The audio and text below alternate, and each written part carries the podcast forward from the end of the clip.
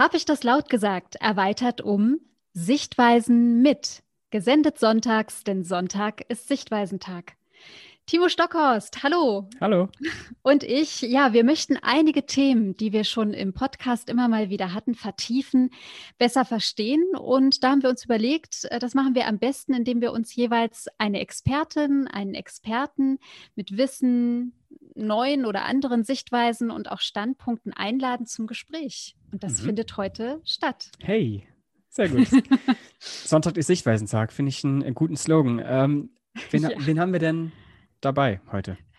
Ja, heute haben wir eingeladen unsere ähm, langjährige Kollegin aus der Europäischen Akademie Otzenhausen, Eva Wesseler. Mhm. Und Eva Wesseler ist studierte Sprechwissenschaftlerin, so wie ich. Sprechwissenschaft sollten mittlerweile alle Hörer des Podcasts auch kennen. Und ähm, ja, Eva hat einfach eine hohe Expertise, denn 32 Jahre lang hat sie in dem Feld der politischen Bildung gearbeitet, als Studienleiterin, aber auch als Geschäftsführerin im Bildungsbereich der Europäischen Akademie, auch Akademieleitung noch letzte Jahre. Und sie hat so viele inhaltliche Impulse für die politische Bildungsarbeit setzen können über all diese Jahre. Also ich meine, 32 Jahre, drei Jahrzehnte, da passiert schon eine Menge. Äh, ihre Schwerpunkte waren immer so rhetorische Kommunikation in Politik und Gesellschaft und da vor allem Sprachgebrauch, Sprachkritik, aber auch Debattieren, Argumentieren, ja auch Themen, die uns, äh, Timo, immer wieder auch beschäftigt oh, haben ja. und voll interessieren.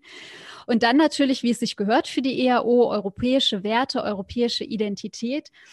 Und mhm. dann hat Eva reingebracht, schon vor vielen Jahren, Nachhaltigkeit. Das große Themenfeld der Nachhaltigkeit, Nachhaltigkeitsthemen und Aspekte. Und so ist der Blick auf politische Bildung bei ihr immer leitend, kritisch, reflektierend durch verschiedene Bildungstätigkeit, Funktionen, die sie innehatte und dann aber eben auch Gremienarbeit. Also Eva war viel auch so in diesen vernetzten ähm, Dachverbänden, äh, Berufsgruppen und sowas immer wieder auch aktiv mit dabei und mhm. ähm, konnte da auch, denke ich mal, sehr, sehr viel Austausch äh, und so ähm, Wissensaneignung auch einfach sich verschaffen. Klingt gut, okay. oder? Klingt, klingt sehr gut. Ich bin äh, gespannt. Ich kenne sie ja, aber ähm, ich, ja. in diesem Format haben wir noch nicht miteinander gesprochen. Ich bin äh, gespannt. Dann ja. äh, rufen wir sie, laden wir sie mal ein. Wir machen das ja hier alles digital und mal gucken, was passiert. Genau. Hoffen wir, dass es klappt.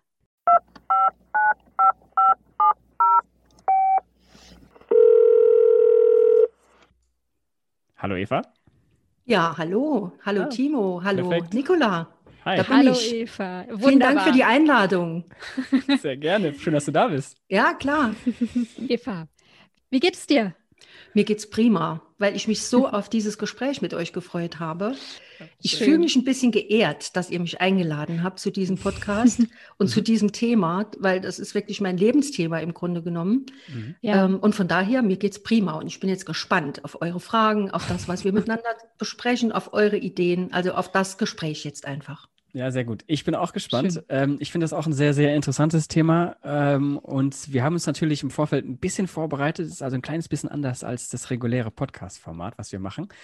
Ähm, mhm. Die Fragen sind, oh, ich muss es zugeben, hauptsächlich von Nicola, aber ich habe mir schon äh, so kleine ne Nebenfragen habe ich mir schon überlegt. Äh, und mhm. aber da ich jetzt halt nicht den Anfang machen möchte, vielleicht, Nicola, möchtest du anfangen mit mit deiner allerersten Frage, die du vielleicht Oh ja, schießt mal los. Oh, das mache ich sehr, sehr gerne. Mhm. Ja, die erste Frage, ähm, die hat auch so ein bisschen einen persönlichen Bezug tatsächlich zu mir selbst. Und vielleicht geht es Timo oder ging es Timo, äh, er ist ja jetzt leider nicht mehr an der Europäischen Akademie ähm, als Studienleiter, aber vielleicht ging es ihm ähnlich. Diese Frage, wenn man sagt, was man eigentlich so macht und dann darauf antwortet, ich bin in der politischen Bildung tätig, ähm, dass das manchmal im Freundes- und Familienkreis so ein bisschen auf Stirnrunzeln und dann so, ach ja, bei welcher Partei denn oder so ist. Äh, das heißt, mhm so ein bisschen die Frage, also wie geht es dir mit dieser Frage, wenn du antwortest, wie bist du politische Bildnerin geworden oder mhm. was ist das überhaupt? Mhm. Wie antwortest du darauf im Freundes- und Familienkreis? Ich würde gern was voranschicken und zwar mhm. auch die, die, auf die Frage äh, oder die Frage, äh, wie bin ich denn überhaupt selbst zur politischen Bildung gekommen? Mhm. Ähm, ich habe ja in Saarbrücken Sprechwissenschaft bei Helmut Geisner äh, studiert. Schöne Grüße. Das war einer der führenden Sprechwissenschaftler oder ist einer der führenden Sprechwissenschaftler, selbst wenn er schon seit ein paar Jahren ja nicht mehr lebt. Ähm, und das Rhetorikinstitut hier an der Europäischen Akademie Otzenhausen ist ja seine Gründungsidee. Mhm. Ähm, ein Institut, das sich mit Rhetorik in der politischen Bildung beschäftigt. Mhm. Bis heute. Und ähm, als ich Studentin war, äh, gab es die Möglichkeit, hier teilzunehmen an Seminaren. Es gab die mhm. Möglichkeit äh, zu assistieren, um in die konkrete Arbeit einzusteigen. Mhm. Und das hat dazu geführt, dass ich Rhetorik als politische Bildung wirklich von der Pike auf kennengelernt habe ja. und auch ähm, Feuer gefangen habe dafür. Und dann mhm. habe ich, hier, hab ich hier angefangen zu arbeiten. Zwar erst mit Mitte 30, nachdem ich einiges vorher an anderen Stellen gemacht hatte. Mhm. Aber dieses Rhetorik als politische Bildung, nicht als äh, Persönlichkeitsentwicklung oder in der beruflichen Bildung, mhm. sondern als politische. Das habe ich hier kennengelernt. Mhm. Und ähm, von daher war es mir eigentlich ein bisschen leicht, zu, diese okay. Frage zu beantworten. ähm, was ist ein Polit also wenn mich jemand fragt, war es eigentlich leicht, weil ich immer sagen konnte, wir leben in einer Demokratie. Eine Demokratie lebt davon, dass sie aktive und engagierte und ähm, hörbare Bürgerinnen und Bürger hat. Und in diesem mhm. Rhetorikinstitut geht es darum, mit Menschen darüber nachzudenken und sie dazu zu befähigen, dass sie das können. Mhm. Indem sie lernen, wie man argumentiert, indem sie lernen, wie man eine Rede hält, indem sie ein Bewusstsein entwickeln, dass ihre Meinung gefragt ist und dass sie sich einmischen müssen und dass sie nicht alles hinnehmen, sondern sich zu Wort melden in mhm. dieser Demokratie. Also von daher war mir das eigentlich relativ einfach, weil das ist was, das versteht ja. möglicherweise jeder direkt. Mhm. Das stimmt. Also das war, das ist so, Aha. wenn mich heute jemand fragt, sage ich auch das immer noch gerne, weil ich einfach die Erfahrung gemacht habe, das ist was, das verstehen die Leute. Ja, da ist so, da ist so gleich der Bezug zu einem selber. Genau, genau. Ja. Wenn ich deine Worte gehört habe, habe ich gedacht, aktueller denn je. Ja, genau. Beziehungsweise nicht alt geworden. Ja, ganz genau. Ja. ja. Ne? Okay. Wobei ich denke, andere, also ich sage mal, das Ganze abstrakter zu erklären, was ist eine politische Bildung, mhm. das habe ich anfangs öfter mal probiert und immer gemerkt, oh, nee, ich kann es. Mhm. Irgendwie kommt es nicht so gut an. Also nicht, nee, nee, falsch. Es kommt nicht nur, es kommt nicht nicht gut an, sondern es ist irgendwie abstrakt. Es, man muss es gemacht haben, um zu verstehen, was es ist. Ja, so. Äh, gut, dass du das sagst, weil äh, also gerade mit dem äh, mit deiner Erklärung auf äh, Rhetorik macht es schon ziemlich viel Sinn. Ähm, aber äh, wenn ich so an so ein bisschen an mich denke, ja politische Bildung, ja was machst denn du? Mhm. Ah ja gut Seminare und dann fange ich halt immer an zu erzählen und da habe ich mir irgendwann einfach angewöhnt, ja ich bin sowas wie Lehrer, nur ich bin kein Lehrer und ähm, ja. das ist aber bei dir natürlich jetzt gerade eben viel besser erklärt. Das, das ist das ist sehr gut, finde ich. Mhm. Ähm, Danke. Ja. Und ich finde es auch, ich finde es ja grundsätzlich interessant, äh, weil ich habe ja äh, mit Nicola ebenfalls eine Sprechwissenschaftlerin und ich bin ja dann nicht Sprechwissenschaftler. Mhm. Und ähm, du bist äh, Poli Politikwissenschaftler, ne? Ja, genau. genau. Okay. Ja. Und ich finde, ähm, ich finde das wahnsinnig faszinierend. Also Rhetorik und Sprache und ähm, Sprechen auch. Mhm. Ich versuche noch immer mit Nicola so ein bisschen das auch selbst noch zu üben. Mal gucken, vielleicht kriegen wir das nochmal hin, dass wir, wir richtig sprechen üben. Ähm, war das denn schon immer dein, dein Traum? Also seitdem du klein bist oder, oder, oder wann hat wann kam dieses Feuer? Tatsächlich erst im Studium oder du hast gesagt, du hast auch noch ein bisschen was davor gemacht? Wie kam das? Äh, also wie ich überhaupt zur Sprechwissenschaft gekommen bin ja, und, und auch, zur, mhm. und auch zur ähm, zu der politischen Seite, also zur rhetorischen Kommunikation, genau. ich sage es mal lieber so, mhm. ähm, das hat einen ganz lustigen Hintergrund eigentlich. Also ähm, vor dem Abitur, also ich war eine ganz schüchterne früher, so eine ganz kleine Maus im mhm. Grunde genommen. Und ähm, als ich vor dem Abitur stand, äh, hatte ich das Gefühl, also das, das mündliche Abitur schaffe ich nie. Es war klar, dass ich ins mündliche muss. Das schaffe ich nie was kann ich tun? So, und ich bin äh, zur Volkshochschule, ne, kleiner Geldbeutel, ja. da kann man sich ja nicht irgendwelche teuren Trainer leisten, bin zur Volkshochschule mhm. und da gab es ein Angebot äh, Rhetorik für jeden oder so ähnlich. Und ich habe mich angemeldet und bin dahin. Und äh, dort sind dann jede Menge, ich sage jetzt mal, heute würde ich sagen, Spielchen gemacht worden. Zum Beispiel dieses ganz berühmte, äh, zehn Leute sitzen in einem äh, Gummiboot äh, und nach und nach muss entschieden werden, wer aussteigen muss, weil das Boot auf Dauer nicht alle tragen kann, so ungefähr. Mhm. Genau. Ich so glaube, ihr kennt das oder so ein mhm. Rollenspiel, ne? Mhm. So. Aber es ist egal. Ich habe dort Fähigkeiten ähm, entwickeln können. Also ich habe mhm. dort den, den, den Mut gefunden, vor einer Gruppe was zu sagen, mich zu äußern und zum Beispiel auch zu sagen, und ich muss in diesem Boot bleiben, weil. Mhm. So. Ah, ja. Und diese Erfahrung, die hat dazu geführt, dass ich nach dem Studium, äh, nach, der, nach der Schule, als ich das Abitur in der Tasche hatte, gesagt habe, wo kann ich sowas studieren? und glücklicherweise war das in Saarbrücken, in Saarbrücken. meinem Wohnort. Mhm. Und dann habe ich mich äh, in, äh, immatrikuliert und bin bei Helmut Geisner gelandet. Mhm. Also du hast ja, du hast auch noch ja. bei ihm studiert. Das ist ja ich für alle Sprechwissenschaftler genau. ist das was ganz Tolles. Mhm. Bei der Koryphäe. Stimmt. okay. Äh, weißt du noch, warum du in dem Boot bleiben solltest? Ach, nee, ehrlich, nee, ich weiß es nicht mehr. Es tut mir leid. Ja, hätte ja sein können. Nee, das weiß ich nicht mehr.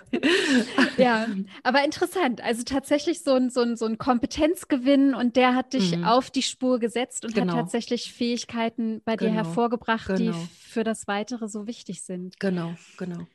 Ähm, also dieses sich, sich äußern können mhm. und für sich eintreten können und so. Das hast du ja eben so schön hergeleitet, was das so für die politische Bildung auch mhm. irgendwo bedeutet. Wenn wir da jetzt nochmal tiefer eintreten, mhm. und du hast vorhin gesagt, naja, politische Bildung, also ich theoretisiere das dann nicht im Familien- oder Freundeskreis, wenn ich gefragt werde, aber jetzt wollen wir es ja doch so ein bisschen in die Tiefe ja. mal, mal bewegen. Ähm, Im Sinne von, Gibt es für dich eine Definition oder eine Eingrenzung oder Einschätzung dessen, was politische Bildung ist oder was politische Bildung sein kann? Ähm, hast du da irgendwas, was du uns vielleicht anbieten kannst? Also ich kann euch sagen, ich habe äh, mich ja sehr viel mit dieser, mit dieser Frage politische Bildung auseinandergesetzt in den letzten Jahren, äh, auch theoretisch. Ich habe eine mhm. Menge dazu gelesen. Und immer dann, wenn ich ein neues Buch in der Hand hatte, das das thematisiert hat, gibt's in, kann ich euch versichern, gibt es in jedem Buch ein Kapitel, das heißt, was ist denn nun eigentlich politische Bildung? Ja. Egal, ob das auch von so Leuten wie Wittmeier zum Beispiel oder Hafennegger oder mhm. wie sie alle heißen, also die ganzen Leute, die wirklich an der Spitze in der Bundesrepublik stehen mit dieser Frage. Mhm. Und ich lese das dann immer und denke ich mir, aha, also auch so, also es hat nie wirklich eine, ich habe nie wirklich eine gefunden, wo ich gesagt habe, die ist es. Und die mhm. kann man auch, die ist leicht und mhm. die kann man, die ist bürgerfreundlich sozusagen. Ja, ja. Aber politische Bildung, wenn ich jetzt von mir spreche, ich kann sagen, wenn ich überlege, was, was tue ich in der politischen Bildung? Mhm. Ich, ähm, das eine ist, es geht um politische Themen. Mhm. Das ist ein ganz wichtiges Element. Es geht nicht um irgendwas, sondern es geht um politische Themen. Ähm, und was passiert mit den Menschen oder was, was mache ich in, diesem, in diesen Bildungsprozessen? Ich spreche sie als Bürger und Bürgerinnen an. Das ist das Erste, weil die mhm. Menschen, ich kann sie auch als Verbraucher, als Konsumenten, als äh, Eltern ansprechen. Also ich mhm. spreche sie in einer bestimmten Rolle an, und zwar Bürger und Bürgerinnen. Mhm. Ähm, und ich versuche mit den Menschen zu erarbeiten, dass sie diese Rolle als Bürger und Bürgerin verantwortlich ausfüllen. Mhm. Verantwortlich ausfüllen heißt nach meinem Dafürhalten, dass sie sich für politische Themen interessieren, mhm. ähm, dass sie inform informiert sind oder sich informiert fühlen, mhm. dass sie Verantwortung übernehmen für das politische Geschehen, dass sie verstehen, sie sind ein Teil davon. Mhm. ähm, und dass sie ähm, dem System in dem die Demokratie zum Beispiel bei uns, dem System, in dem sie leben, in dem diese politische Bildung stattfindet, auch kritisch gegenüberstehen. Mhm. Also es gibt ja diese Unterscheidung von politische Bildung und kritische politische Bildung. Das ist gerade ja. im Moment ja wieder so ein ganz wichtiges Thema. Und äh, für mich gehört wesentlich dazu, dass es keine anpassende politische Bildung ist im Sinne von früherer Staatsbürgerkunde zum Beispiel, mhm. sondern dass die Menschen immer auch dazu in die, den Blick öffnen dafür, dass es auch darum geht, auf das System, in dem sie leben, wirklich kritisch zu gucken und sagen, mhm. bin ich damit einverstanden, so wie es im Moment ist oder mhm. so wie es sich gestaltet. Also diese Veränderungsmöglichkeiten zu genau. ergründen und genau. ähm, überhaupt überhaupt Wandel und Veränderungen als, als Möglichkeit in Betracht zu ziehen, ja? Genau, Dass es kein genau. Status quo per genau. se einfach sein genau, muss. Genau, mhm, genau. Okay. Genau. Verstehe. Das mhm. ist ein bisschen mehr als ähm, ich beteilige mich an diesem, indem ich zum Beispiel mich engagiere ehrenamtlich oder mhm. in irgendeiner NGO, sondern das beinhaltet immer auch, so wie, in die, wie diese Demokratie funktioniert, ist es das, was mir als Bürger und Bürgerin entspricht. Mhm. Was ich mir vorstelle, wie das Zusammenleben sein soll. Und das mhm. ist auch eine Art von Systemkritik, sage ich jetzt mal, die immer mitgedacht werden muss bei der politischen Bildung. Mhm. Oder soll, was heißt muss, soll. Mhm. Ähm, ich bin jetzt, mhm. wenn ich äh, an meine meine Zeit der Schule oder Studium auch zurückdenke, mhm. ich bin, ich würde, also jetzt bin ich schon ziemlich engagiert. Ich bin auch jemand, mhm. der tatsächlich politische und gesellschaftliche Systeme kritisch hinterfragt mhm. und ähm, habe das äh, nicht von klein auf oder in der Schule mitbekommen, sondern tatsächlich erst im Laufe meines Masterstudiums, also relativ spät erst mhm. gelernt. Also ich ja. war halt in äh, Marburg, Marburg Politikwissenschaft ist auch die Marburger oder Frankfurter Schule. Hm, mhm. Vielleicht können die einen oder ja. anderen damit was mit anfangen. Also kritisches Denken, kritische mhm. Theorie war da halt so ein, so ein Aspekt. Aber äh, das kam halt sehr, sehr spät. Also wie alt war ich? Äh, 24, 25. Äh, ähm, findest du, dass dieses Thema grundsätzlich ähm, zu kurz kommt, jetzt mal ganz pauschal gedacht, auch äh, wenn wir mal im Bereich der Bildung schauen oder ähm, oder sagst du, nee, das ist eigentlich nach meiner Erfahrung gut so. Man könnte es natürlich noch ausbessern, aber eigentlich ist alles gut. Du meinst der Punkt Systemkritik, oder? Zum Beispiel oder halt auch ja. politische Bildung. Also halt zu wissen, wo man lebt und auch, dass man tatsächlich Kritik üben darf und kann und so, ja. Was halt. Also ich glaube, dass das, dass dieses, hm, diese Frage, dass die sozusagen eine neue Renaissance erlebt und auch mhm. erleben muss. Mhm. Und ähm, weil Du sagst, ich bin relativ spät damit in Berührung gekommen, äh, erst im Masterstudiengang zum Beispiel oder mhm. wegen mir im Studium. Und ich glaube, dass ähm, wir alle, Nicola, du, wie du hier mhm. bist, ich, wie ich hier sitze, Timo, du und alle, alle anderen, dass wir sehr verwöhnt waren in den letzten Jahrzehnten, ja. dass wir ähm, im Grunde genommen in paradiesischen, also ich sage das jetzt mal ein bisschen ironisch, in, in, in einer paradiesischen Situation gelebt haben, ähm, was die Frage angeht, wir haben einen funktionierenden Staat. Mhm. Ähm, man kann als Bürger sehr gut hier leben und man muss sich nicht unbedingt engagieren. Alles mhm. easy. Ne? Läuft also, ja. Läuft ja. Ne? Mhm. mhm. Ähm, und man kann jetzt im Moment sehen, in dieser durch, ausgelöst durch diese Pandemie, dass Menschen, dass wir alle, wir alle es nicht gewöhnt sind, einen äh, Staat zu haben oder eine Regierung zu haben, die hart eingreift in hm. unser mhm. Leben. Mhm. Und ähm, es ist an anderer Stelle, zum Beispiel im Kontext des, äh, der großen Transformation, wird von einem gestaltenden Staat gesprochen. Mhm. Und dieser gestaltende Staat, den haben wir immer mehr so mit, der ist immer so ein Stück mitgelaufen. Und der hat uns aber nicht sonderlich gestört, im Grunde genommen, in unserem mhm. alltäglichen Leben. Und jetzt mhm. erleben wir alle, dass, es, dass wir es mit einem Staat zu tun haben, der hart eingreift in unser persönliches Leben, durch mhm. alle diese Regeln und durch, durch diese ganzen Corona-Maßnahmen. Und jetzt habe ich den Eindruck, dass viele Menschen ein Stück weit hilflos sind, wie sie sich einer solchen Stärke als Bürger und Bürgerin entgegenstellen, also entweder entgegenstellen sollen oder zumindest mal begegnen sollen. Ich nehme das mit dem Entgegenstellen weg.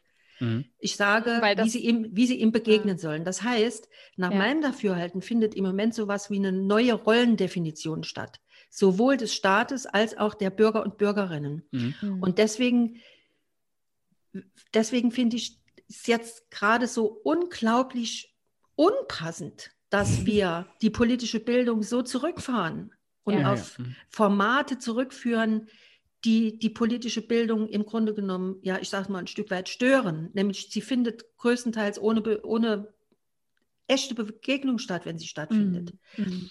Weil gerade jetzt müsste man mhm. Menschen helfen, dieses Bürgerbewusstsein und diese Bürgerrolle mhm gut zu überlegen, kritisch zu überlegen, um dann zu guten Entscheidungen zu kommen, was man macht und ob man was macht. Also das heißt, und nicht auf die Straße rennt und quer denkt. Mhm. Ich sag's mhm. mal ein bisschen, mhm. ich weiß, damit macht man sich nicht beliebt, aber ich habe es jetzt gesagt. Du hast es jetzt gesagt. Ich habe es ja. jetzt gesagt. Habe ich das laut gesagt? Ja. Du hast es laut gesagt. Sehr schön. also es fehlen die Räume. Ja. Es, es, fehlen definitiv die Räume und das ist dieses Paradox, ja. Also ich hatte letztens auch gelesen, dass wir irgendwie ähm, irgendeinen, es war ein Philosoph, ich habe leider den Namen vergessen, aber der so sagte, es zeigt sich gerade der tief verunsicherte mhm. und in Teilen auch beleidigte Bürger. Mhm. Genau. Also beleidigt im genau. Sinne von, was tut ihr mir hier an? Es war genau. doch alles so schön und ja. es fuhr in Gleisen und es war, war, war für mich alles greifbar und mhm. verlässlich. Mhm. Genau. Ähm, und dass das so, so völlig weggebrochen ist. Und das mhm. und jetzt, jetzt dazu die Aushand die Räume für die Aushandlungsprozesse fehlen. Genau, genau. Ist so ein genau. ganz schlechter Zeitpunkt. Ne? Genau. Mhm. Finde ich einen wichtigen Aspekt, ja, total. Mhm. Jetzt läuft ja politische Bildung hauptsächlich, also mhm. vielleicht bin ich jetzt schon wieder falsch, aber hauptsächlich ja ähm, außerschulisch oder außeruniversitär. Ne? Also weil der Politikunterricht ist ja nicht politische Bildung. Das sollten wir vielleicht nochmal zur Sicherheit nochmal kurz darstellen. Ähm, oder halt auch Was? nicht. Ist der, ist der Politikunterricht für dich politische Bildung? Auch, natürlich, selbstverständlich. Auch. Aber eben anders als in der außerschulischen. Mhm. Okay. Dann gehe ich aber nochmal zurück und sage, ja. in der, ähm, also da ich ja Politikunterricht hatte mhm. und es nach meinem Dafürhalten eher nicht der Definition von einer politischen Bildung entsprochen hat, ähm, weil es tatsächlich einfach nur auswendig Lernen war von mhm. Ereignissen, die passiert mhm. sind. Mhm. Ähm, so also es war quasi Institutionenkunde, mhm. so ein genau, Stück weit. Genau, mhm. ja, so ist halt mein Politikunterricht gewesen. Ich bin mir jetzt nicht ganz sicher, aber ich glaube, die ein oder andere, die jetzt auch zuhören, können da mit dem Kopf nicken. Ähm, und, und das heißt also, in meinem Verständnis findet es hauptsächlich außerschulisch und außeruniversitär statt. Und jetzt hast du es gerade gesagt, in der ähm, aktuellen Lage und auch das letzte Jahr extrem ist das alles zurückgefahren. Ähm, Schule wird aber trotzdem noch offen gehalten. Ähm, ist es denn, ähm, wie ist denn, also weil du halt auch viel in Gremien unterwegs bist, wie ja. ist das denn, wie ist das denn deutschlandweit? Also äh, ist da diese, du sagtest einerseits eine Renaissance, aber auch gleichzeitig sehen wir, naja, so halt durch die ganzen Maßnahmen und durch die ganzen Behinderungen dieser Begegnungen ähm, auch ein Rückgang von politischer Bildung, gerade im außerschulischen und außer universitären Bereich. Ähm, mhm. Wie ist das, wie ist das in der Bundesrepublik? Äh, was kriegst du da so mit? Wie ist der Stand gerade? Also, mhm. wo stehen wir mhm. jetzt? Timo, darf ich vorher noch ganz kurz was zu dieser Frage sagen? Ist politische Bildung in ja, der Schule, ist das eigentlich gerne. politische Bildung? Das liegt mir gerade noch so am Herzen.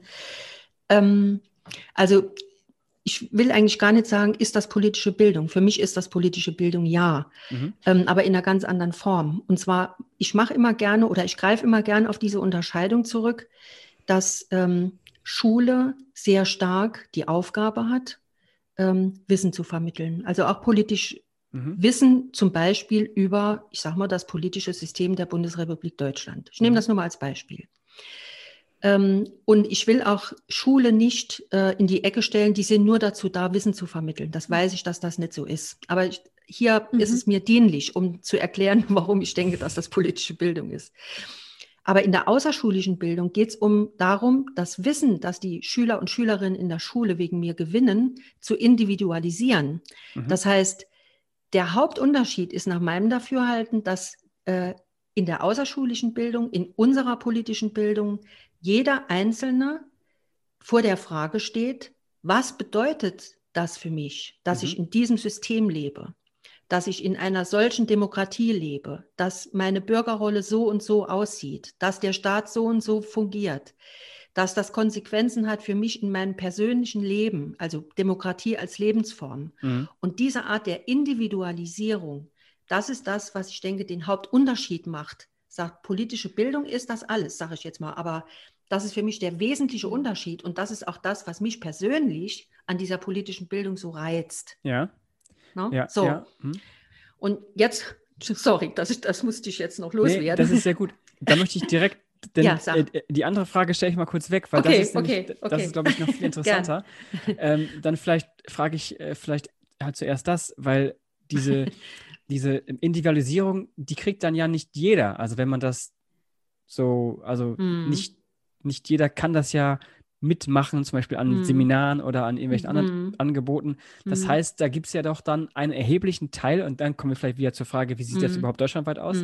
Mhm. Das heißt, es gibt ja wohl einen erheblichen Teil an äh, Menschen und auch junge Menschen und auch dann halt dann auch alte Menschen, die das ja noch nie erlebt haben und auch gar nicht erleben. Äh, wie, wie passt das dann irgendwie zusammen? Äh, muss man das dann vielleicht irgendwie mal verpflichten irgendwann, dass das jeder mal gemacht haben muss oder, oder nicht? Oder? Schön wär's. Schön wär's. schön wär's. Also schön wär's für unsere Demokratie, wenn das so wäre. Mhm. Ähm, also auf der einen Seite stimmt das. Ne? Man kann schon sagen, politische Bildung ist äh, in der Außerschu im außerschulischen Bereich eine, mh, hm, eine sehr ausgesuchte Veranstaltung, äh, ja. weil nur sehr wenige Menschen, also in, in, in der Relation zu den, ich sage mal, zu, de, zu den Bürgern, zu der Anzahl der Bürger, genau. nur relativ wenige Menschen politische Bildung in Anspruch nehmen. Mhm. Auf der anderen Seite darf man aber nicht verkennen, dass politische Bildung ja nicht nur das ist, was zum Beispiel in einer europäischen Akademie gemacht wird äh, oder äh, in einer, ähm, ich sage mal, Stiftung Demokratie im Saarland, sondern dass es unglaublich, eine unglaubliche Breite gibt von Trägern, die politische Bildung anbieten. Mhm. Nicht alle so, ich sage es jetzt mal, rational und verkopft wie wir, ähm, sondern auf eine andere Art jemand, der in einem Jugendzentrum regelmäßig an Veranstaltungen, also ein mhm. Jugendlicher, der in einem Jugendzentrum regelmäßig ähm, mitmacht, mhm. ähm, der beschäftigt sich mit Fragen der Politik von, von einer anderen Seite her, nämlich mhm. vom Zusammenleben her. Mhm. Der muss diskutieren, äh, ist das, ist mein Wort hier und mein, meine, meine Wünsche, wie ich mir die, die, dieses Jugendzentrum vorstelle, ist das für, ist das für mich wertvoller als das, was andere dazu meinen? Und wie hm. setze ich mich damit auseinander, wenn das nicht, wenn wir unterschiedlicher Meinung sind?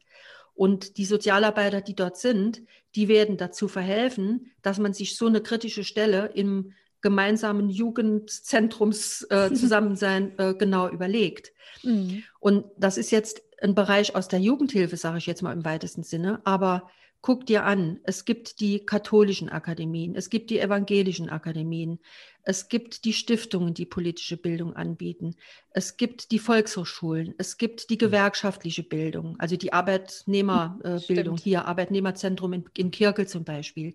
Mhm. Ähm, ich weiß gar nicht, da könnte ich so viele aufzählen, die alle zwar nicht, ich sag mal, alle das einheitliche Produkt politische Bildung anbieten, aber dazu beitragen, dass Menschen sich in der in, in politisch gebildeter Weise voranbewegen. Mhm. So, das, es fallen immer noch zu viele durch den Rost. Das mhm. ist klar. Aber ich glaube, dass man mehr gucken muss. Es gibt ganz, ganz, ganz, ganz viele Angebote, die wir im Alltag gar nicht so auf dem Schirm haben. Also mhm. ich habe in den letzten Monaten häufiger an, Veranst also an Online-Veranstaltungen teilgenommen, äh, wo durch die Themenstellung vollkommen unterschiedliche Bildungscommunities zusammengetroffen sind. Es war manchmal schwierig, mir anzuhören, was andere zu diesem Thema sagen, aber es ist egal.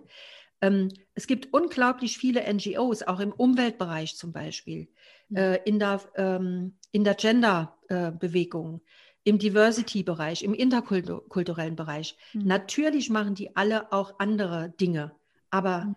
Insgesamt trägt es zur politischen Bildung von Bürgern und Bürgerinnen bei. Mhm. Also das heißt, da ist eine große Vielfalt, die ja. wir in Deutschland haben. Ja, ja. Es gibt eine. Auf jeden ja, Fall. Ne? Mhm. Also da ist eine Bandbreite. Es hat halt nicht alles möglicherweise das enger gefasste. Und da ja, wären wir wieder genau. bei, bei einer Definition, genau. ja oder nein. Es hat nicht alles ein Label von politischer Bildung. Genau, genau. Und dazu gehört doch, und das finde ich, muss im Gespräch jetzt auf jeden Fall auftauchen, wenn wir über politische Bildung in Deutschland sprechen, dass es den sogenannten Beutelsbacher Konsens gibt. Mhm. Genau, das ja? stimmt. Also, weil, weil das ist ja bei dieser Bandbreite, bei dieser Vielfalt, die du jetzt mhm. auch eben so aufgemacht hast mit mhm. den Beispielen, da zählen sicherlich dann nicht alle dazu, die den mhm. Beutelsbacher Konsens kennen, so auch umsetzen, wie mhm. auch immer. Mhm. Ähm, kannst du dazu vielleicht mal so ein paar Sachen sagen, die dir mhm. so spontan vielleicht auch kommen. Meint ihr, ich soll auch mal was sagen, was das überhaupt ist? Oder glaubt ihr, dass unsere, dass die Zuhörer von eurem Podcast da so. Ich glaube, die wissen das, aber sicher ist sicher. Sicher ist sicher. Sicher ist sicher. Also ganz kurz, ganz kurz. Ähm, Beutelsbacher Konsens. Ich sage mal die drei Stichworte, die immer äh, durchs, durch die Welt geistern, so als Merkposten. Und wer dann äh, genauer gucken will, was das ist, der kann das ja tun. Man findet ja viel darüber. Mhm. Ähm, aber ähm, es ist äh, aus, aus den, in, in, den 70er Jahren formuliert worden mhm. äh, oder der Konsens stammt aus den 70er Jahren und ähm, ich sage nichts zu den historischen Hintergründen, das wird jetzt hier den Rahmen sprengen, aber ich sage mal die drei wichtigsten Stichworte. Das eine ist dieses Stichwort politische Bildung hat ähm, oder wie soll ich das jetzt ausdrücken? Ähm, es gibt innerhalb des Beutelsbacher Konsens als für die politische Bildung die Forderung, äh, dass man andere in der politischen Bildung nicht überwältigen soll, nicht überwältigen mhm. darf. Das heißt, mhm. dass man sie nicht, die Menschen, die politische Bildung genießen, dass man sie nicht überrumpelt oder dass man sie daran hindert, eigenständig ein Urteil zu finden. Das ist mhm. das eine. Mhm. Der zweite Punkt ist, ähm, was in Wissenschaft und Politik kontrovers ist, muss auch in der politischen Bildung kontrovers erscheinen. Mhm. Das heißt, die starke Aufforderung an die politischen Bildner und Bildnerinnen, darauf zu achten, ähm, Informationen und auch äh, Hintergrundwissen und Orientierungswissen nicht einseitig zu liefern, sondern mhm. immer darauf zu achten, was gibt es an Kontroversen zu diesem Thema in der Gesellschaft, in der Politik oder auch in der Wissenschaft. Mhm. Und der dritte Punkt ist, dass ähm, dass durch die politische Bildung äh, die Menschen dazu in die Lage versetzt werden sollen, dass sie politische Situationen analysieren, einschätzen können und ihre eigenen Interessen oder ihre eigene Interessenlage darin finden, mhm. erkennen mhm. und dann auch darüber nachdenken, ob sie einwirken wollen und wenn ja, wie. Mhm. Das sind im Grunde genommen die drei mhm. wesentlichen Punkte und das ist keine, wie soll ich mal sagen, das ist kein Gesetz, ja. sondern was ich faszinierend finde an diesem Konsens ist, dass wenn ich auf heute gucke, auf die heutige, heutige Lage, mhm. dass sie im, oder überhaupt die Lage der politischen Bildung, dass sie im Grunde genommen für diejenigen, die politische Bildung in Anspruch nehmen, ein Schutz bedeutet. Mhm. Einen ganz wichtigen Schutz, mhm. nicht überrumpelt, also sich Mhm. Das ist so eine Art wie eine Selbstverpflichtung, sage ich jetzt mal, für die mhm. außerschulische politische Bildung. Ne? Und es bedeutet für die Leute, die die politische Bildung nehmen, bedeutet mhm. es einen Schutz vor Überrumpelung, vor Einseitigkeit, mhm. äh, vor Hetze, mach das oder mach das. Mhm. Und das ist so ein Aspekt, der kommt wenig vor in der Diskussion um den, äh, um den Beutelsbacher Konsens, aber den finde ich gerade im der Moment ist zentral, ne? Ganz mhm. zentral. Mhm. Und deswegen alle die, die sagen, oh, brauchen wir das noch und mhm. das ist doch alt und ne, das galt doch nur für die Schule und all das Abwertende, was man manchmal dazu hört. Ja. Ich denke, gerade jetzt ist das unglaublich wichtig, dass jemand, der sagt, ich habe zu wenig Durchblick im Moment. Wie ist denn das eigentlich mit dem Verhältnis Bürger und Staat? Und muss man sich das alles gefallen lassen, so wie das mhm. im Moment läuft mit den persönlichen mhm. Einschränkungen? Mhm. Dass eine Organisation, die sich verpflichtet, am Beutelsbacher Konsens zu orientieren, für den, denjenigen, der guckt, wo finde ich denn diese Informationen mhm. und wo kann ich denn darüber nachdenken, das ist ein, ein Schutz zu wissen, hier geht das. Bei einer ja. Organisation, die sich daran orientiert. Ja, und das finde ich klasse im Grunde genommen. Also das heißt, die Frage, die ich dir jetzt noch gestellt habe, find, findest du ihn wichtig, ist hiermit klar beantwortet. Die habe ich schon beantwortet, ja, genau. genau, die ist, genau. Ähm, es ist wirklich eine, eine, Relevanz da und, und vielleicht sogar umso mehr, eben weil, ja. weil man diese Tendenzen der genau. Polarisierung, genau. ähm, der Extremmeinung, äh, des Zuspitzens und Verengens von mhm. Themen mhm. ja auch gerade als Gefahr einfach sieht und, mhm. und ähm, da sich auf jeden Fall dann in den Angeboten der politischen Bildung auch dagegen stellen sollte. Ähm, wenn, wenn man jetzt aber nochmal auf diese Vielfalt guckt, ne, die ja. du vorhin so ja. beschrieben hast, ist, ist dein Eindruck, dass sehr, sehr viele da auch mh, hm, sich dem verpflichtet fühlen und das auch so machen? Oder gibt es ähm, Akteure, wo du sagst, ah, da gibt es da gibt's gerade Veränderungen oder die sehen es eben nicht mehr als wichtig an und lehnen das ab oder so? Also gibt es so eine Art von, kann ich auf ein Gütesiegel gucken? Äh, Institution XY hat äh, sich den Beutelsbacher Konsens vorgenommen und ähm, da gibt es quasi dann diesen Schutz, den du eben beschrieben hast. Das ist vielleicht jetzt eine sehr, sehr mhm. spezielle Frage, aber weißt du, was ich meine? Mhm. Also, dass man wie so ein Qualitätssiegel hat. Mhm. Das ist schwierig zu beantworten. Mhm. Also, ähm, ich finde es gut, dass dieser Beutelsbacher Konsens immer wieder kritisch diskutiert wird. Ich finde, das mhm. äh, steht politischer Bildung an, dass sie das macht. Was sind mhm. unsere Leitplanken? Was sind unsere mhm. Orientierungen?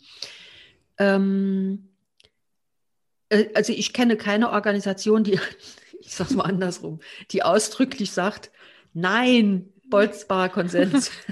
das, daran orientieren wir uns nicht, das brauchen wir nicht, sondern Aha. ich glaube eher, dass das dann halt einfach diese Überlegungen, wie muss politische Bildung mhm. sein, dass das einfach keine Rolle spielt. Mhm. So. Ähm, aber was ich beobachte mhm. ist, dass es sehr viel, also dass es nach meinem Dafürhalten mehr Organisationen gibt, die diesen Beutelsbacher Konsens explizit benennen mhm. als ein mhm. Leitplanke für mhm. ihre politische Bildungsarbeit. Mhm. Und zwar, wenn ich mir überlege, äh, in den, warte mal, wann habe ich denn hier angefangen zu arbeiten? In den 80er Jahren zum Beispiel. Mhm. Dort war der Beutelsbacher Kondens, äh, Kondens, Konsens für die Europäische Akademie Otzenhausen. Ich glaube nicht, dass das explizit irgendwo jemand so genannt hat. Okay. Mhm. Ähm, aber später schon. Mhm. Und äh, interessant zum Beispiel, ich habe in den, ich war ja auch äh, in der Gesellschaft der Europäischen Akademien engagiert und habe dort im mhm. Vorstand gearbeitet. Mhm. Und ähm, die Gesellschaft der Europäischen Akademien hat, war mit, war gefragt vom Bundesministerium für wirtschaftliche Zusammenarbeit, ähm, ähm, mitzuarbeiten bei der Erarbeitung der neuen Förderrichtlinien. Diese mhm. Förderrichtlinien 159 ist das, mhm. glaube ich. Ja, so ähnlich heißt das. So. Mhm. Und das Bundesministerium für wirtschaftliche Zusammenarbeit hat in den neuen Richtlinien, die jetzt demnächst auf den Markt kommen, sozusagen, dieses nochmal viel stärker und explizit aufgenommen. Okay. Dass auch die entwicklungspolitische Bildungsarbeit sich an diesen Prinzipien orientiert. Das ist vorher, glaube ich, in irgendeinem so Nebensatz oder mit so einem Sternchen versehen in der Fußnote mhm. stand das, wenn ich mich richtig erinnere. Und jetzt haben die das als Text ganz explizit aufgenommen. Okay. Das finde ich beachtlich. Das stimmt. Bei Eva läutet das Telefon übrigens gerade. Jetzt soll ich das schnell mal ausmachen? Das nee, kannst du mal ausmachen. Das geht schnell, das geht schnell weg. Weg. Ist schon weg. Oh ja. Ist schon weg. Ist schon weg. ja, das ist spannend. Also es das heißt mhm. auch ähm, diese, das heißt auch für Bildung für nachhaltige Entwicklung, ja. die das vorher so noch nicht explizit möglicherweise hatten. Ähm, ja, für, für entwicklungspolitische Bildung. Für, für entwicklungspolitische Bildung. Okay. Genau, mhm. genau. Und vielleicht noch einen Nachsatz, Timo, ich merke schon, du, du hast gerade so, so, aber ähm, durch die Diskussion, die ja eher eine theoretische Diskussion ist, also eine, eine auf einer Metaebene eine Diskussion mhm. ist, brauchen wir das noch oder brauchen mhm. wir das nicht, ist mein Eindruck, die war unglaublich wertvoll, weil viel mehr Menschen darauf aufmerksam geworden sind, dass es das mhm. gibt ja. und sich dem, dem gewidmet haben und sich dann mhm. entschieden haben, das definitiv oder explizit aufzunehmen mhm. im, in Leitbildern zum Beispiel mhm. oder in pädagogischen Konzepten, die mhm. auch auf Homepages nachzulesen sind. Mhm. Ne? Das also finde ich interessant. Bekennen ja, nochmal. Ja, ja, ah, genau. Okay, genau. Ja. Okay, die Renaissance des Beutelsbacher Konsens. Hiermit. Oh je. Hiermit, ja. Timo. Ich glaube, ich ziehe mir den Zorn von einigen Leuten zu. Na, sind wir mal gespannt. Wir, freuen, gespannt. Uns auf, wir genau. freuen uns auf Reaktionen hiermit. Ich bin mal. gespannt, ja. Ja, ich habe so ein paar Sachen, die schwirren mir halt im Kopf rum, aber ich, ich schaffe es gerade nicht, die so richtig zu formulieren. Vielleicht, vielleicht, ich rede einfach mal drauf los, vielleicht kommt das dann ja. Ähm, ich finde den Konsens ganz gut natürlich. Also ich habe ähm, jetzt auch äh, des Öfteren auch Diskussionen darüber mhm, gehört. Mhm, ähm, und ja, die finden schon auf einer Metaebene statt. Mhm. Da ist natürlich grundsätzlich, also weil ich ja aus dem Bereich der Politikwissenschaft oder auch aus der Soziologie auch Diskussionen verfolge, ja. da braucht man ja schon mal, ich sag mal, einen gewissen Bildungsstand, um das überhaupt mhm. nachverfolgen zu können. Mhm. So, das heißt mhm. also, der, ich finde, bei solchen, bei solchen gesellschaftlich relevanten, aber trotzdem mhm. wissenschaftlich fundierten ähm, Diskussionen ist schnell mal dieses Argument halt da, gut, die sind da oben und die reden über irgendwas, was der Realität nicht, äh, nicht mhm. entspricht. Das stelle ich einfach mal kurz in den Raum, weil das, mhm. das ist ein Argument, was man immer mal wieder hört.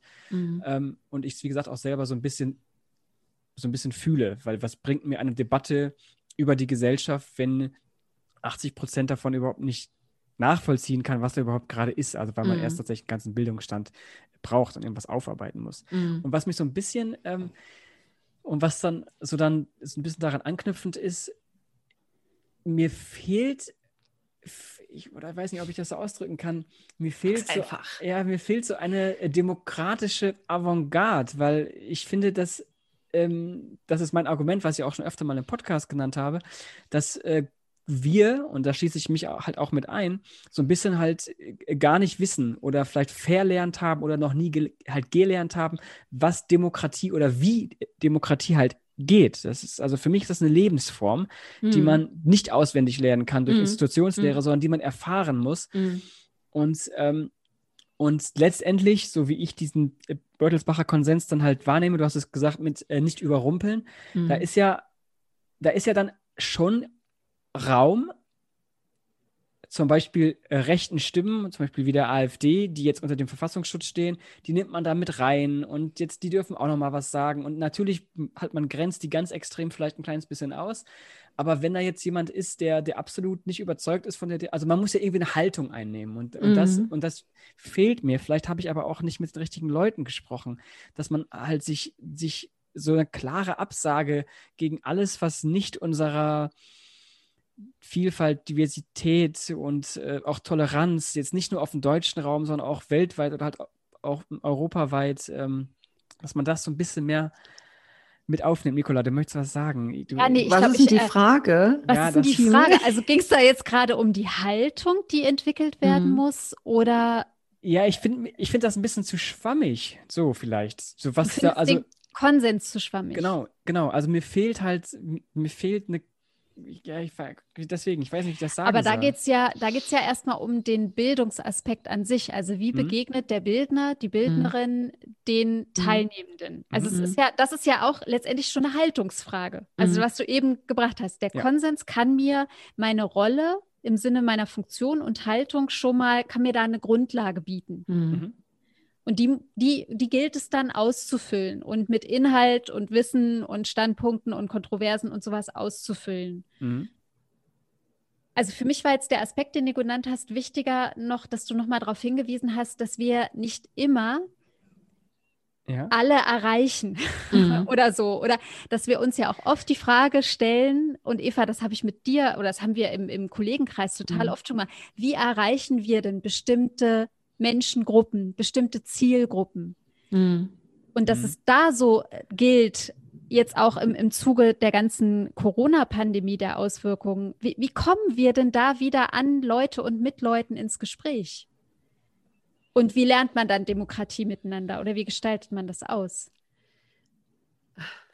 Also das war auch noch keine Frage, aber. Ja, ja, nee, nee, nee. aber ähm, ich möchte da gerne nochmal dran erinnern, an was über was wir gerade eben schon mal gesprochen hatten, nämlich diese Tatsache, dass es, ähm, dass die Trägerlandschaft, also dass diejenigen, die die politische Bildung anbieten, in der außerschulischen Bildung zum Beispiel, ähm, dass die, äh, dass diese große Vielfalt, die es da gibt. Mhm. Weil äh, wir als diejenigen, die in der EAO arbeiten oder gearbeitet haben, in dieser Art von politischen Bildungsorganisation, äh, ähm, das ist ja nur eine mhm. von vielen. Und eine, die ebenso, wie sie ihr Angebot formuliert und wie sie ähm, auch ähm, äh, auf europäische Fragen sich konzentriert oder auf rhetorische Fragen, ja nur eine, eine Möglichkeit ist der politischen Bildung. Mhm. Und dass ich die anderen sehen kann, die ganz andere Zielgruppen erreichen. Ja, ist gut, dass und, du das sagst. Und mhm. auch versuchen. Also mhm. wenn ich mir zum Beispiel überlege, es mhm. gab ja lange Zeit diese viel stärker formuliert als im Moment, diese Anforderungen, die bildungsfernen Zielgruppen.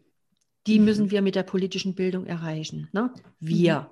Wir. Und da, da hat man aber manchmal, glaube ich, das Gefühl, äh, oder hatte ich manchmal das Gefühl, dass übersehen wird, dass es andere gibt, die diese bildungsfernen Zielgruppen durchaus erreichen. Mhm. Nicht mit demselben Angebot wie wir, sondern anders. Mhm. mhm. Ähm, es gibt zum Beispiel die, äh, Euro, also das Europahaus in Aurich. Mhm. Ähm, die haben äh, vor einigen Jahren ein Projekt gemacht der politischen Bildung für Obdachlose. Mhm. Und die haben das umgesetzt.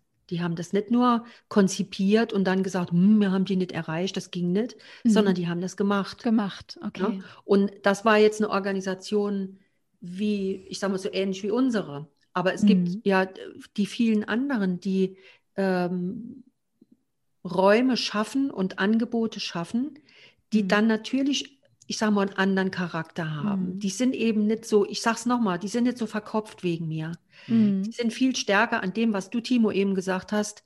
Was heißt das denn, in einer Demokratie zu leben? Viel näher dran und mit ganz anderen Wegen. Aber die finden Zugänge. Und ich glaube, dass man da auch ein Stück weit ein Zutrauen entwickeln muss, mhm. dass wenn wir bestimmte Zielgruppen nicht erreichen, die aber von anderen erreicht werden, okay. die dazu besser geeignet sind, besser ausgebildet sind, anderes Repertoire haben, andere Zugangsmöglichkeiten. Mhm. Das wird immer noch dazu führen, dass nicht alle erreicht werden. Aber ich glaube, da muss man als Angehörige einer bestimmten Bildungscommunity auch Zutrauen zu den anderen Communities mhm. haben, dass die auch ihre Arbeit machen. Mhm. Finde ich schön, dass du die Vielfalt gerade auch für den Aspekt nochmal mhm. so betonst. Mhm. Das, das, ist mhm. gut, weil die, die, den Fokus hatten wir vorher noch mhm. nicht. Mhm. Also das ist keine Entschuldigung, aber das ist, äh, das ist mehr äh, wirklich dieses, guckt doch mal auf die ganze Bildungslandschaft und mhm. guckt auf das, was insgesamt in der Bildungslandschaft geleistet wird. Insbesondere, ich sage mal, weil wir in der politischen Bildung sind, auch im Bereich der politischen Bildung. Mhm. Ja, das ist gut, dass du also deswegen haben wir dich auch eingeladen. Du hast ja einen viel, viel ähm, äh, weiteren Blick tatsächlich mm. auf diese. Landschaft und meine, mm. meine Fragen oder, mm. oder meine Bedenken vielleicht auch sind ja sehr subjektiv, weil ich einfach nur viel zu, ich sehe ja nur so einen ganz kleinen Ausschnitt von etwas. Ah, das macht es so spannend. Ja, das macht es spannend. ja. ja, ich, ich bin begeistert. Das macht doch so Spaß deswegen. Ja, okay. Ja, ich hätte jetzt noch eine Frage, aber vielleicht, Nicola, hast du noch eine Frage? Ich habe eine, aber warum willst du nicht nochmal? Ja, Komm, weil ich, Timo, ich, ich, ich würde noch mal, ich, ich würde nämlich meine komische Geschwafel von gerade noch mal ein bisschen konkretisieren. Und das habe ich einer, mir gedacht. Du willst ja, noch mal nachfassen. Auf geht's. Ich will mit einer, ich will mit einer sehr, sehr zugespitzt, also damit auch vielleicht klar wird, was ich gerade eben so schwammig versucht habe zu, zu formulieren. Jetzt gibt es den Konsens seit den 70er, 80er Jahren, ne? Hast du gerade? 70er, ja, genau, 76, glaube ich. Ja. Mhm. Und dann meine polemische Frage. Ähm, wie kann das dann aber sein, dass wir nicht nur deutschlandweit, sondern auch weltweit so einen kleinen Rückschritt der Demokratie erleben, wenn wir aber eigentlich doch ähm, irgendwie versuch, also versuchen, durch außerschulische Bildung, durch politische Bildung, ähm, eben das zu vermitteln, was tatsächlich Demokratie und Gesellschaft und Zusammenleben heißt. Wie kann es denn dann sein, wie, die eine, der, der eine, ein Aspekt ist der Zugang, dass man nicht, nicht alle erreicht, aber wie kann es denn sein, dass wir dann jetzt so, ein, so einen Rückschritt erleben? Empfindest du das als Rückschritt? Ich finde, ja, ist zugespitzt natürlich, aber ich finde, also ähm, jetzt spricht wer der Politikwissenschaftler, also es gibt ja, äh, es gibt ja auch ähm, Indexe, die tatsächlich Demokratie ähm, messen und mhm. ermitteln mhm. und ähm, anders als unser Freund Francis Fukuyama, mhm. der, der meinte, wir haben es jetzt geschafft, das Ende der Geschichte, äh, hat er selber eben revidiert und gesagt, nee, wir haben tatsächlich, sind wir, wir sind weltweit auf dem Rückschritt, was Demokratien und auch Stabilität von Demokratien ähm, angeht. Und ähm, das finde ich dann so ein bisschen, deswegen habe ich dieses, äh, dieses Wort Avantgarde Demokratie benutzt. Vielleicht muss man, braucht man nicht mehr, also nicht nur so ein Aushängeschild, ja, wir machen den Beutelsbacher Konsens und dann sagen, oh cool, da gehe ich hin, sondern einfach, nee, wir müssen jetzt mal flächendeckend den Leuten nochmal kurz erklären, was Demokratie eigentlich ist. Also von oben. Genau. Oder ist eben, wie gesagt, verpflichtend von unten, dass man, also, dass man letztendlich, also ich habe ja auch schon, glaube ich, oft erzählt, oder vielleicht habe ich das auch nicht im, nicht im Podcast erzählt, dass ähm, ich bin ja auch durch Zufall an die Europäische Akademie gekommen, mhm. durch, äh, durch ähm, und da habe ich ja auch dann selber hat das erfahren, was es überhaupt heißt, sich zu begegnen. Mhm. Und das war ja für mich äh, so ein richtiger ähm, Eye-Opener. Mhm. Ähm, und das war ja aber ein reiner Zufall. Mhm. So. Und ähm, wenn man mich damals äh, statt oder vielleicht zusätzlich zum Zivildienst, aber komm hier, du machst jetzt einmal so ein Zehn-Tages-Seminar mit, das musst du einfach machen. Mhm. Ja, ja, gut, dann mach es halt mit. Mhm. Und dann kriege ich halt diesen Effekt. Also mhm. ich will halt, ich will es ich will's irgendwie verpflichten. Also das, weil mir das einfach nicht ausreicht. Also da, da ich meine, du erwartest jetzt von mir nicht, dass ich sage ja. Also, dass äh, der sozusagen unser gestaltender Staat sagt, jeder macht genau. einmal im Jahr mindestens zehn Tage politische Bildung, damit ihr endlich versteht, was Demokratie heißt genau. und in einer Demokratie zu leben. Ähm, Juhu. Nee, weißt du, auf was ich da viel stärker baue? Auf eine, äh, also um, um ähm, ich baue viel stärker auf Kooperation und Kollaboration von unterschiedlichen Organisationen und ähm, Bildungsbereichen. Mhm. Ich sage mal, die Europäische Akademie Otzenhausen, die hat ja unheimlich viele Kooperationspartner. Mhm. Und viele Kooperationspartner sind zum Beispiel Schulen, mhm. Berufsschulen, Universitäten. So. Und ähm, das heißt, dass wir über diesen Weg der Kooperation an Menschen herankommen, das klingt jetzt so ein bisschen heimtückisch, aber das ist nicht heimtückisch gemeint, an Menschen herankommen, die sonst sich vielleicht für ein Seminar für politische Bildung niemals anmelden würden. Mhm. Also wenn ich mir zum Beispiel äh, überlege, dass äh, wir im Rhetorikinstitut mit ähm, berufsbildenden Schulen arbeiten mhm. ähm, und die äh, Berufsschüler, die ja viel älter sind als die normalen Gymnasiasten, sage ich jetzt mal, mhm. ähm, die kommen hierher äh, und lernen ähm, etwas, äh, ihre rhetorischen, demokratischen Fähigkeiten auszubauen. Ähm, und gleichzeitig lernen sie etwas über das Thema nachhaltige Entwicklung zum Beispiel mhm. in unserer Reihe Rhetorik Plus. So. Ähm, und die erleben das dann hier. Mhm. Die erleben hier hautnah und die stellen das ja auch unheimlich oft fest hier mhm. ist es anders als in der Schule. Mhm. Hier ist es anders. Hier ist es anders, weil ich hier die Möglichkeit habe, mich mit Leuten auseinanderzusetzen, mit denen ich sonst sagen würde, ach komm, denk, was du willst, ist mir egal. Mhm. Oder wo ich sagen würde, oh, ich habe das Gefühl, ich bin heute nicht so gut in, ähm, ich bin nicht so fit, um dich zu überzeugen, mhm. halb so wild. So. Mhm. Ähm, das heißt, diese Kooperationen, Viele Kooperationen führen dazu, dass mhm. Menschen politische Bildung in, den, in der außerschulischen mhm. Bildung genießen, mhm. die sich für die außerschulische Bildung sonst niemals interessieren würden. Ja, okay. Und das finde ich eine tolle, das finde ich eine Chance, wirklich mhm. eine Chance. Mhm. Ähm, und da auch, und umgekehrt auch Schulen zu unterstützen, ähm, weil Schulen haben ja zum Beispiel das Privileg, alle zu haben. Ja. Da darf ja keiner fehlen. Die müssen in die Schule gehen. Das mhm. heißt, die sind alle dort. Mhm. Und auch das muss man sich, glaube ich, mehr zu Bewusstsein bringen. Und da kann die außerschulische Bildung auch mit ihren Bildungsangeboten sozusagen flankieren oder unterstützen. Mhm. Aber der, äh, dieses, ähm, äh, wie soll ich mal sagen, der, der Reiz liegt oder der, die Perspektive liegt für mich tatsächlich in dieser stärkeren Kooperation und Kollaboration mit vollkommen unterschiedlichen Organisationen. Mhm. mhm. Ja, finde ich gut.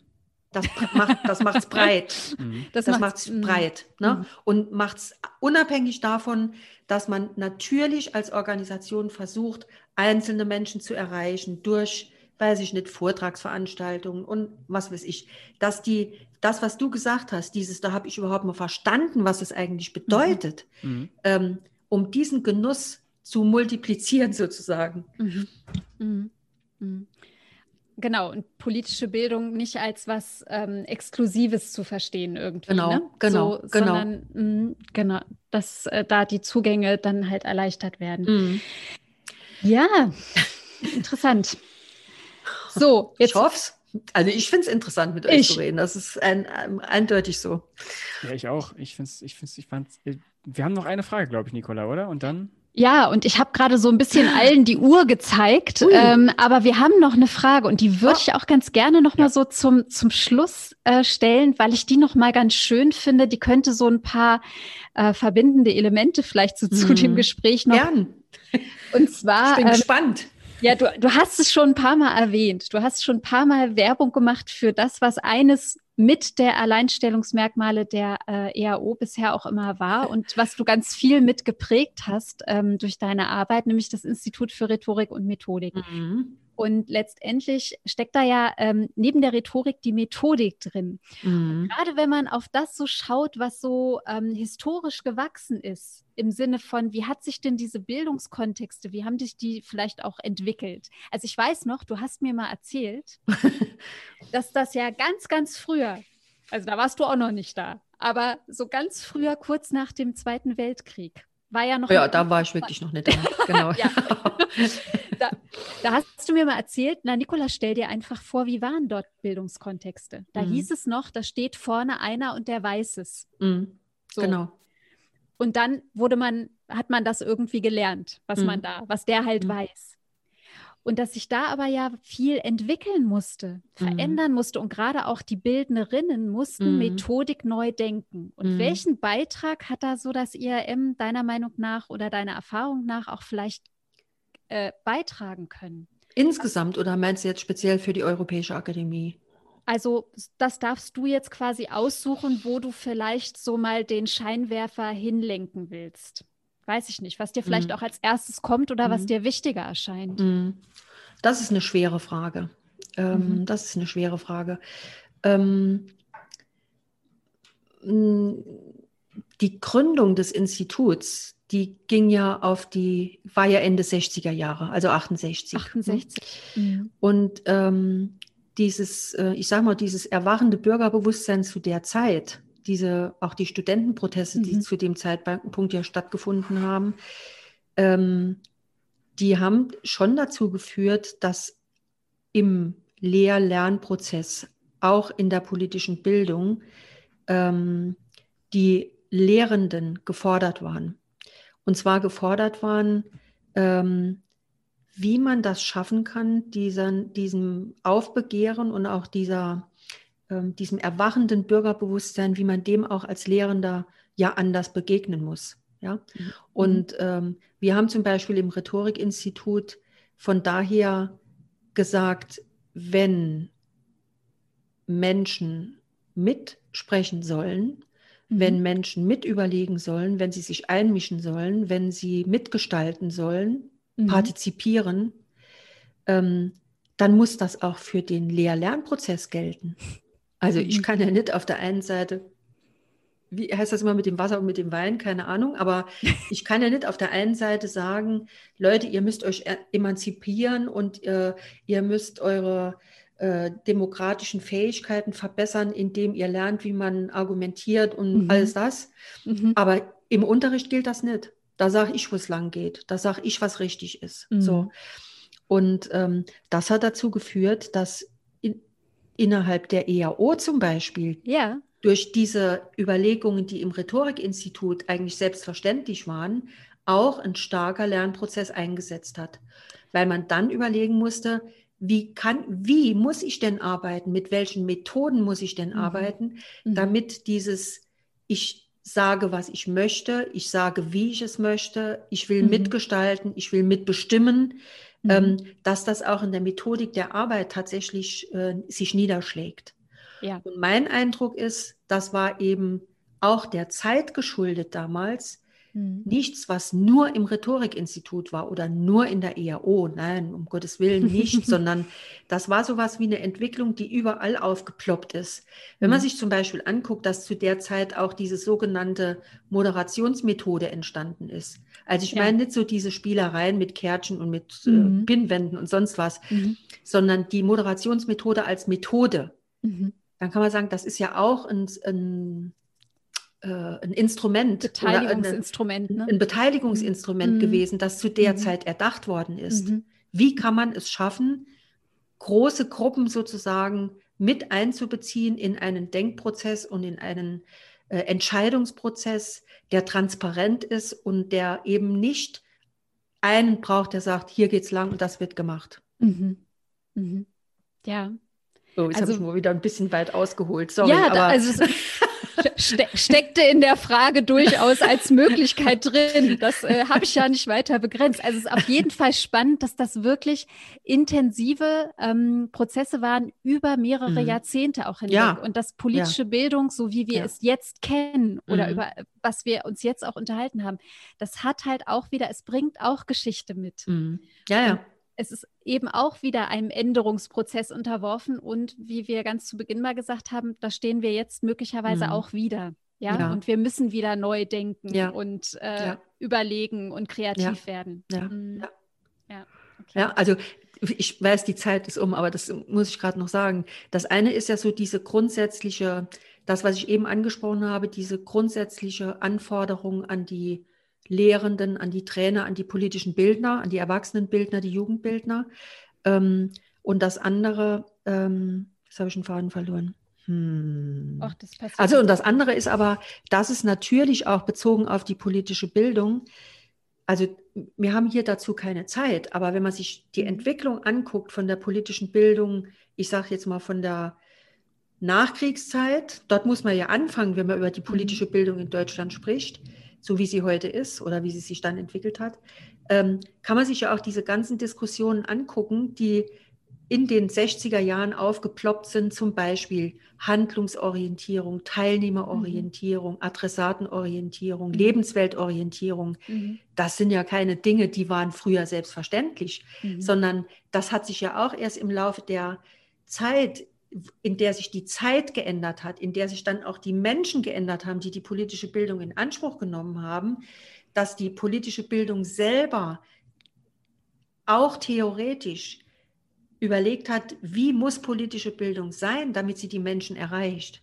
Und das waren ja keine Dinge, die sind erstens vom Himmel gefallen und zweitens zufällig gefunden worden, sondern die mhm. haben ja erst ihren Platz gefunden. Mhm. Weil die früher hat keiner, hä, politische Bildung, Teilnehmerorientierung, was soll denn das mhm. sein? Ich was weiß, was, ne? Äh, ich ja. weiß, wo es lang geht. Was ja. soll ich mich denn an Teilnehmern orientieren? Also Richtig. es ist jetzt ein bisschen grob und holzschnittartig, ja. was ich jetzt gerade noch so loswerde. Aber mhm. Können wir nicht noch eine zweite, eine, einen ja, zweiten Teil machen? Ja, guck mit mal, mir. hier mit dem. Sorry. Nee, man kann ja auch ganz Bildung oh, mit Gefühl ja. zum Beispiel. Oh, das wäre ja. das wär die neue genau. Richtung. Was genau. machen wir mit genau. unseren Emotionen in der genau. politischen Bildung? Genau. Oder? Ach Eva, das nehmen wir uns mal mit als Gedanken. Oh ja. Ladet mich noch mal ein, ich komme noch mal. Ja? cool. Sehr gut. Ja, cool. Ich finde es ein wahnsinnig spannendes Thema. Da kann man wirklich noch stundenlang, glaube ich, drüber sprechen. aber, genau. aber ich glaube, wir haben äh, einen ganz guten Start auch gemacht äh, in dieses Thema, in diesen Themenkomplex. Mhm. Ähm, mal gucken, vielleicht mal gucken, wo wir da noch äh, mit landen, was wir dann noch mitmachen. Ich hätte noch eine kurze Zwischenfrage, Eva. Weil mhm. wir sind ja, wir sind ja ähm, so der Podcast, der auch positive News so ein bisschen und wir sind nicht so negativ. Mhm. Ähm, was war denn dein stolzester Moment in den letzten zwölf Monaten? Boah, Mann, was ist denn das jetzt für eine Frage, Timo? Sorry. Think okay. pink. Okay. Okay, also ich sag mal was, was, was vielleicht überrascht, dich überrascht, Timo, vor allem mhm. dich, weil du eben was Bestimmtes gesagt hast, wo das nochmal dran anknüpfen könnte. Mhm. Ähm, du hast ja gesagt, dass es so Indexe und so Zeugs gibt, äh, wo mhm. man sieht, die Demokratien sind in wie sagt man, Im wie Rückschritt, ja. Im Rückschritt, so, mhm. genau.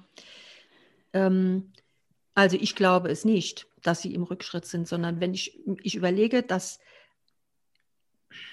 stolzester Moment ist jetzt vielleicht, also ein stolzer Moment für mich als politische Bildnerin mhm. war auf jeden Fall zu sehen, dass Menschen, in, dass die Bürger in der Bundesrepublik zum Beispiel ähm, entdecken, dass sie Bürger sind. Mhm. Von sich aus. Mhm. Ähm, durch, die, durch diese wirklich gewöhnungsbedürftigen äußeren Umstände. Mhm. Ähm, dass Menschen wach geworden sind, dass Menschen ähm, plötzlich gedacht haben, huch, will ich das? Bin ich damit einverstanden? und eben, also der Anlass ist schrecklich und es ist auch äh, nicht zu schönen Formen dieses wieder, diese, dieses Wachwerdens gekommen. Das muss ich eindeutig sagen, mhm. dass ich mit viel von dem, was auf der Straße passiert ist äh, und wie es passiert ist, nicht einverstanden bin. Aber dass es passiert ist, mhm. da denke ich mir, na so ganz ohne Auswirkungen mhm. kann die politische Bildung in den letzten 20, 30 Jahren ja nicht gewesen sein. Ja, ja? sehr gut. Jetzt muss man den Menschen helfen, dass, sie, dass, dass man gemeinsam mit Politik, sage ich jetzt mal etwas plakativ, ähm, Wege findet des Miteinander Umgehens. Aber dass es passiert ist, also so ein bisschen, ich, es sieht mich ja keiner, ich klopfe mir, ich mir der politischen Bildung so ein bisschen auf die Schulter. Können wir ja so, im, im, haben wir sonst immer ähm, nicht virtuell gemacht, sondern uns richtig mal so auf die Schulter genau. geklopft, gegenseitig zur Bestärkung. Genau. Also ja, es gibt hier noch die Bürger. Das, das finde ich sehr gut. Ja, find ich, das finde ich, find ich ein super Schluss. Hätte gar nicht besser kommen können. Ja, okay. Es äh, macht mir auch Mut. Ah, klasse. So. Das ist das, da bin ich froh. Das, das ist sehr wichtig. Auf jeden Fall. Mhm. Ja, Mensch, dann in diesem Sinne, es war ein schönes Schlusswort. Es war sehr, sehr schön, dass wir ähm, die gemeinsame Zeit mit dir hier im Podcast haben, äh, also mhm. haben konnten. Vielen Dank für deine Bereitschaft, für deine Zeit, deine Offenheit, dein Teilen des Wissens. Ich habe wie immer in einem Gespräch mit dir wieder einiges mitgenommen und äh, sehr anregend gefunden. Dafür mhm. vielen Dank. Dankeschön auch euch für die Fragen. Ja. Danke. Ja, danke. Das Gemeinsam also, haben wir unsere Gedanken vervollständigt. Nee, wie, genau. wie, heißt das? Äh, vom Gemein nee, wie heißt das nochmal? Von der allmählichen Vervollständigung der Gedanken beim Miteinanderreden. Beim ja. Miteinander Das heißt anders, aber ich habe das jetzt mal so umformuliert. Aber den Kleist kann man einfach genau. erwähnen. Sehr schön. Genau. Vielen Dank dafür. Das waren Sichtweisen mit Eva Wesseler. Ähm, habe ich das laut gesagt, meldet sich bald wieder. Herzlichen Dank fürs Zuhören und auf bald.